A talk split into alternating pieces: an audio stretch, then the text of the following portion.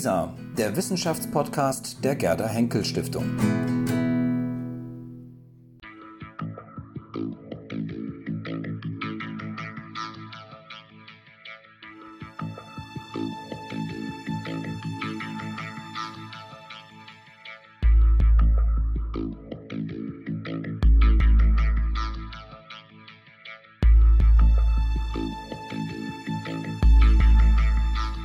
Schön, dass Sie heute bei uns hier aus der Henkel Stiftung sind für unser Interview. Sie sind ähm, Abteilungsleiterin für Hochschulen, Wissenschaft und Forschung beim DGB Nordrhein-Westfalen. Richtig. Und Sie arbeiten auch hier in Düsseldorf, richtig? Ja, genau, nur zehn Minuten zu Fuß. Okay, aber Sie kommen auch aus Köln? Ja, ich komme aus Köln. Da haben wir was gemeinsam, schön. Ähm, lassen Sie uns über das Thema sprechen, Hochschulen aus ähm, Gewerkschaftssicht. Sie haben eine eigene Abteilung, die sich eben auch mit diesen Themen beschäftigt. Ähm, vielleicht fragen sich viele vorab erstmal, warum beschäftigt sich der DGB als Dachgewerkschaft, als Dachverband eben auch mit den Themen, wenn es doch im Grunde schon ähm, Gewerkschaften gibt, die das sozusagen als eigenes Thema bereits haben, sowas wie die GEW beispielsweise oder auch Verdi, die sich um die Angestellten kümmert. Was machen Sie da eigentlich genau? Das erkläre ich gern. Der DGB ist ja der politische Arm der Gewerkschaften. Das heißt, wir sind zuständig für die ähm, Hochschulpolitik und für die politische Zusammenarbeit zwischen Gewerkschaften und Wissenschaft während die GEW und Verdi als die zuständigen Fachgewerkschaften die Interessen der Beschäftigten vertreten. Also die GEW, die Wissenschaftlerinnen und Wissenschaftler, künstlerisch Beschäftigte an Hochschulen und Verdi, die Beschäftigten in Verwaltung und Technik. Und wo positionieren Sie sich da? Was ist sozusagen Ihre Aufgabe, wenn Sie so eine eigene Abteilung gegründet haben, die sich eben äh, für Hochschulen, Wissenschaft und Forschung äh, verantwortlich sieht? Ich habe ähm, mehrere Aufgaben. Das eine ist eben die klassische Hochschulpolitik zu begleiten, also das, was im Wissenschaftsministerium des Landes Nordrhein-Westfalen bewegt wird. Das andere ist, ähm, die GEW und Verdi zu unterstützen bei allen Themen, die eben um den Arbeitsplatz Hochschule im weiteren Sinne äh, drehen.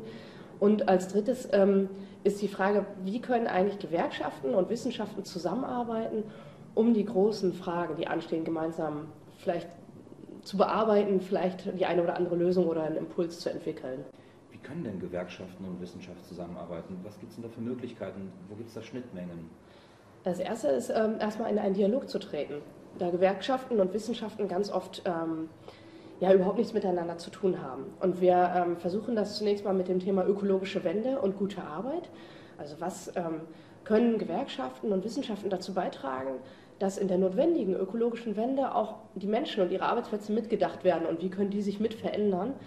Ähm, und da machen wir eine Reihe von Fachtagungen, wo Wissenschaftlerinnen und Wissenschaftler mit ihren Erkenntnissen aus der Forschung zusammenkommen mit Praktikern aus den Betrieben, mit Gewerkschaftsvertretern, mit Betriebsräten, um gemeinsam die unterschiedlichen äh, Sichtweisen auf die gleiche Fragestellung zu diskutieren. Ähm, Auftakt war zum Beispiel Nachhaltigkeit in der Chemie, chemische Industrie. Da hatten wir Betriebsräte aus dem Bereich der Chemie äh, und äh, Beschäftigte. Auf der einen Seite und auf der anderen Seite haben wir das Wuppertal-Institut und das Umweltbundesamt eingeladen, uns die aktuellen äh, Forschungsergebnisse vorzustellen und das miteinander zu diskutieren. Und ich glaube, dass wir als Dachverband genau dieses Zusammenbündeln sehr gut leisten können.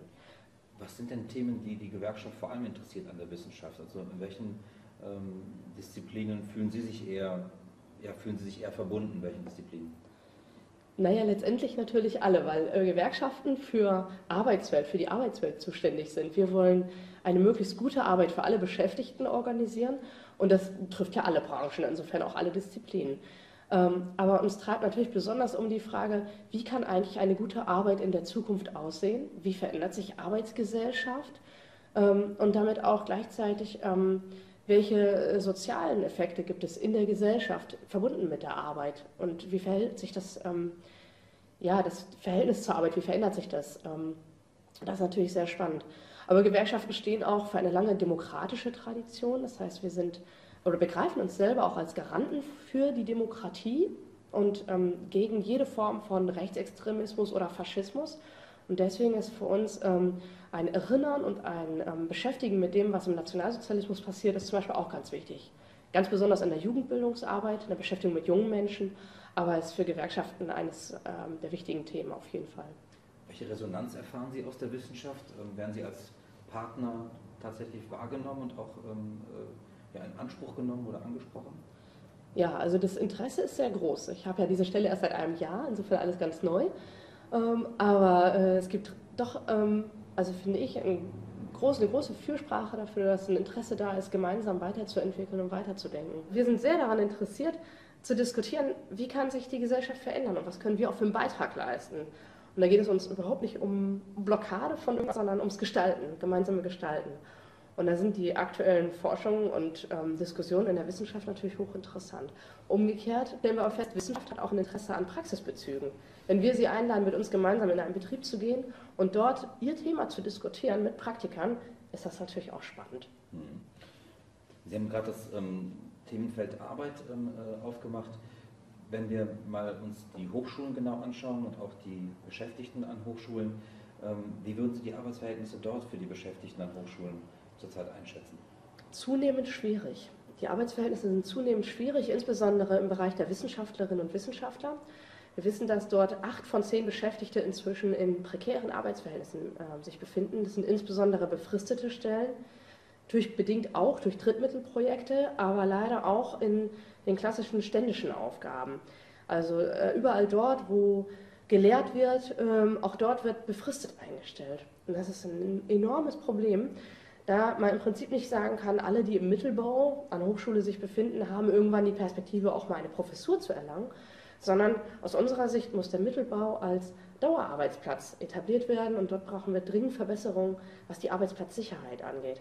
Dass eben nicht jemand nach Wissenschaftszeitvertragsgesetz 15, 16 Jahre in Kettenverträgen sich an Hochschule bewegt und dann mit Mitte 40 auf einmal dasteht und sich äh, eine neue Arbeitsstelle suchen muss. Da verliert die Hochschule Kompetenzen, der Beschäftigte steht äh, vor unlösbaren Problemen, weil er in der freien Wirtschaft sich kaum noch bewerben kann, aber auch an anderen Hochschulen ja im Prinzip nicht mehr.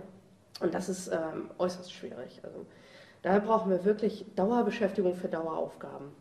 Was kann denn der Mittelbau selbst daran tun, sozusagen seine Position in den Hochschulen zu stärken und nicht mehr in, diesen, in diese pre hm. prekären Arbeitsverhältnisse zu rutschen? Mit 40 irgendwann ist das Projekt ausgelaufen und man steht dann praktisch vor dem nichts erstmal, wenn man nicht weiß, wo man anfangen soll. Was kann der Mittelbau selbst tun? Naja gut, die gewerkschaftliche Antwort heißt natürlich sich organisieren. Also in eine Gewerkschaft eintreten, GEW oder Verdi. Aber man kann es auch allgemeiner sagen, ähm, mitbestimmen. Also es gibt Mitbestimmungsorgane ja an den Hochschulen, das sind die Personalräte, sich dort einbringen ähm, und gemeinsam daran arbeiten, dass die Arbeitsverhältnisse sich ändern. Wir als Dachverband, politischer Arm nochmal, ähm, wir tun das unsere, indem wir an die Gesetzgebung herangehen, sowohl das NRW-Hochschulgesetz, äh, sollte ja überarbeitet werden. Jetzt muss man sehen, weil gerade gestern ja die Landesregierung gekippt wurde, wie das mit einer nächsten aussieht. Aber wir hoffen uns, dass gute Arbeit einen Platz findet als Thema in einer Hochschulrechtsnovelle. Genauso auch auf Bundesebene, Wissenschaftszeitvertragsgesetz, ähm, hoffen wir, dass die Tarifsperre aufgehoben werden kann, sodass Beschäftigte sich organisieren und einen Tarifvertrag organisieren können. Ähm, das wäre ein ganz wichtiger Schritt. Ein anderes äh, Thema, für das Sie sich auch interessieren, ist sozusagen das Thema Hochschulen über die Arbeitsverhältnisse hinaus. Also wie kann eine Hochschule organisiert sein, ähm, damit sie aus Ihrer Sicht auch gut funktioniert. Wie sieht denn aus Ihrer Sicht tatsächlich eine gute Hochschule aus heutzutage? Naja, und wir stellen uns vor, dass eine Hochschule eine soziale, eine offene und demokratische Hochschule sein soll. Sozial heißt, dass es eine soziale Durchlässigkeit gibt. Erstmal im Eintritt in den Studium, aber dann auch im Studienverlauf. Ähm, die, der erste wichtigste Schritt war die Abschaffung der Studiengebühren. Aber das reicht nicht. Also wir stellen uns darunter zum Beispiel auch vor, dass ähm, beruflich Qualifizierte stärker gefördert werden. Es gibt ja eine rechtliche Öffnung für beruflich Qualifizierte, dass sie ein Studium beginnen können. Aber die alleinige rechtliche Option äh, führt noch nicht dazu, dass das auch ähm, verstärkt wahrgenommen wird. Und wir sehen halt Hochschulen als, ein, als Bildungseinrichtungen für die Gesellschaft, die eben ähm, dann auch Förderinstrumente ähm, brauchen und wirksame Mechanismen, um für alle Interessierten dieses Bildungsangebot auch greifbar zu machen. Offene Hochschule heißt, dass sie auch offen sein muss für die Gesellschaft. Also Hochschule ist keine Insel, die ganz für sich alleine forscht, sondern wir brauchen eine Rückkopplung mit dem, was in Gesellschaft wichtig ist. Ob das der demografische Wandel ist, die Klimaveränderungen oder andere große Fragen, ähm, die Finanzkrise und so weiter. Es gibt Fragen in der Gesellschaft, die brauchen Antworten. Und ähm, wir sehen es schon so, dass Hochschulen dazu einen Beitrag leisten müssen und dass man da eine Diskussion braucht. Keine Aufträge, aber eine Diskussion, die Forschung auch beflügeln können. Dann. Ja, und eine demokratische Hochschule heißt für uns, dass die Hochschule auch anders verfasst sein sollte. Also kein Hochschulrat, der eine Dienstvorgesetztheit hat über Beschäftigte, äh, der ähm, weitgehende Entscheidungsbefugnisse hat, das Rektorat wählt.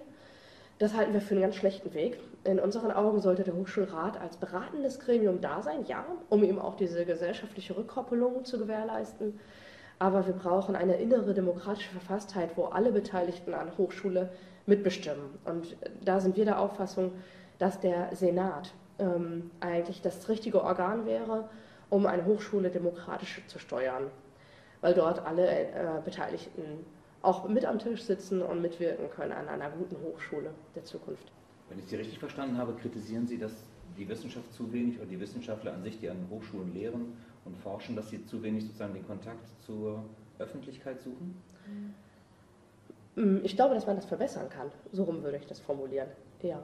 Also sind gerade dem präsent. Also wenn man jetzt sich mal anschaut in, in Zeitungen beispielsweise, werden sie mal gerne wieder für einen Gastbeitrag eingeholt oder ähm, Im Fernsehen als Experten werden Sie gerne ähm, eingeladen. Mhm. Ist das nicht die Form von Öffentlichkeit, die Sie meinen? Ähm, nein, weil, also ich finde das natürlich auch wichtig, aber es ist ja in eine Richtung nur. Und ich glaube, oder äh, wir als äh, DGB NRW sind fest davon überzeugt, dass es genauso Kompetenzen äh, in der Praxis gibt, die in eine andere Richtung stärker einfließen könnten. Ähm, nehmen wir das Beispiel Energieeffizienz, Ressourceneffizienz. Da gibt es natürlich viel wissenschaftliche Forschung, die auch sehr wertvoll ist. Aber es gibt auf der anderen Seite auch Beschäftigte in Betrieben, zum Beispiel in der energieintensiven Industrie, die sich selber tagtäglich an ihrem Arbeitsplatz mit der Frage beschäftigen, wie können wir den Energieverbrauch unseres Unternehmens senken, weil sie genau wissen, daran hängt auch mein Arbeitsplatz. Und diese Kompetenzen der Beschäftigten, die werden von der Wissenschaft äh, in Ausnahmefällen abgerufen. Und ich glaube, dass ähm, eine wechselseitige Diskussion sowohl für Gewerkschaften und für die Zukunft von Arbeit als auch für Wissenschaft sehr spannend sein könnten. Mhm. Was kann die Gewerkschaft tun, um diese Kommunikation, diesen Austausch von Wissen ähm, zu befördern, um da mitzuwirken und mhm. zu helfen, dass da einfach mehr Austausch zustande kommt? Da gibt es äh, mehrere Ebenen. Das eine ist ähm, eben, indem wir zum Beispiel Fachtage organisieren, wo man einfach in den Dialog miteinander kommt. Ähm, das ist aber ja noch eine sehr abstrakte Ebene. Es gibt auch mehrere ähm, sehr konkrete Projekte, gefördert von der Hans-Böckler-Stiftung zum Beispiel, aber auch von der IG Metall, ähm, zum Beispiel Projekt Kompetenz und Innovation, wo es ähm, sehr konkret darum geht, Wissenschaft und Betriebsräte miteinander in Dialog zu bringen und im eigenen Unternehmen konkret auch Veränderungsprozesse anzustoßen. und ich glaube, dass, dass man beide Ebenen braucht, also sowohl das Konkrete im Unternehmen als auch die äh, politische Diskussion und Annäherung. Wir sind ja aufeinander aufmerksam geworden, unter anderem, weil wir die sozialen Medien beide nutzen. Sie nutzen die auch. Mit welchem Erfolg nutzen Sie die sozialen Medien? Wen erreichen Sie? Wir erreichen natürlich zum einen ähm, die Gewerkschaftsfunktionäre, die wir auch über den klassischen Weg erreichen würden, also Brief oder E-Mail. Aber wir stellen fest, dass wir darüber hinaus zunehmend ähm, einfache Beschäftigte in Unternehmen erreichen, die den direkten Informationsfluss äh, spannend finden. Also ohne, dass das erst weitergeleitet werden muss oder am schwarzen Brett im Betrieb ausgehängt wird. Ähm, also wir nehmen wahr, dass äh, zunehmend ähm, dezentral Interessierte aus ganz Nordrhein-Westfalen unsere Seite lesen und kommentieren. Ihre Internetseite oder? Äh, den Facebook-Auftritt insbesondere. Da können wir ja nachvollziehen, wer das ist. Ähm, bei der Internetseite ist es ja schwieriger zu sehen, welche Personen das tatsächlich angesehen haben. Aber auch dort sehen wir, dass das genutzt wird. Und jetzt habe ich erfahren im Vorgespräch, dass Sie einen neuen Blog jetzt auch gestartet haben. Was genau ist das für ein Blog? Ja, das ist der Hochschulblog nrwdgb.de, äh, wo wir Gewerkschafterinnen und Gewerkschafter, die an Hochschulen aktiv sind oder sich mit Wissenschaft beschäftigen, zusammenbringen wollen, um sich zu vernetzen. Einfach zu zeigen, was machen wir da eigentlich, welche Projekte laufen, welche Fachtagungen bieten wir vielleicht auch an, äh, um die Kommunikation zu verbessern. Das heißt, wer wissen möchte, was machen Gewerkschaften und Wissenschaften in Nordrhein-Westfalen, kann das sich auf der Seite informieren. Aber sie ist auch gerade erst am Start. Also es ist noch äh, in den Babyschuhen und entwickelt sich. Und ich hoffe, wächst bald ganz schnell. Frau Kühn, wir wünschen Ihnen dafür viel Erfolg, dass es auch ein erfolgreicher Blog wird und weiter auf Ihre Arbeit, dass es Ihnen wirklich gelingen mag, dass Sie Wissenschaft und Öffentlichkeit und wieder zusammenbringen oder mehr zusammenbringen und vor allem sich das auch die Zustände in den Hochschulen, auch gerade für den Mittelbau, ja. verbessern. Vielen Dank. Vielen Dank.